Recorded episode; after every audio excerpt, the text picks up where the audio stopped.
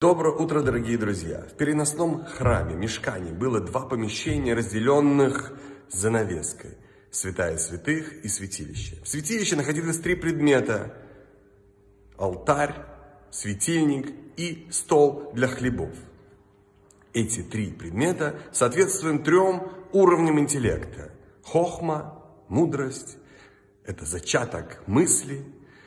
Бина – это способность пониманию процесса, и даат – это способность к воплощению процесса в жизнь.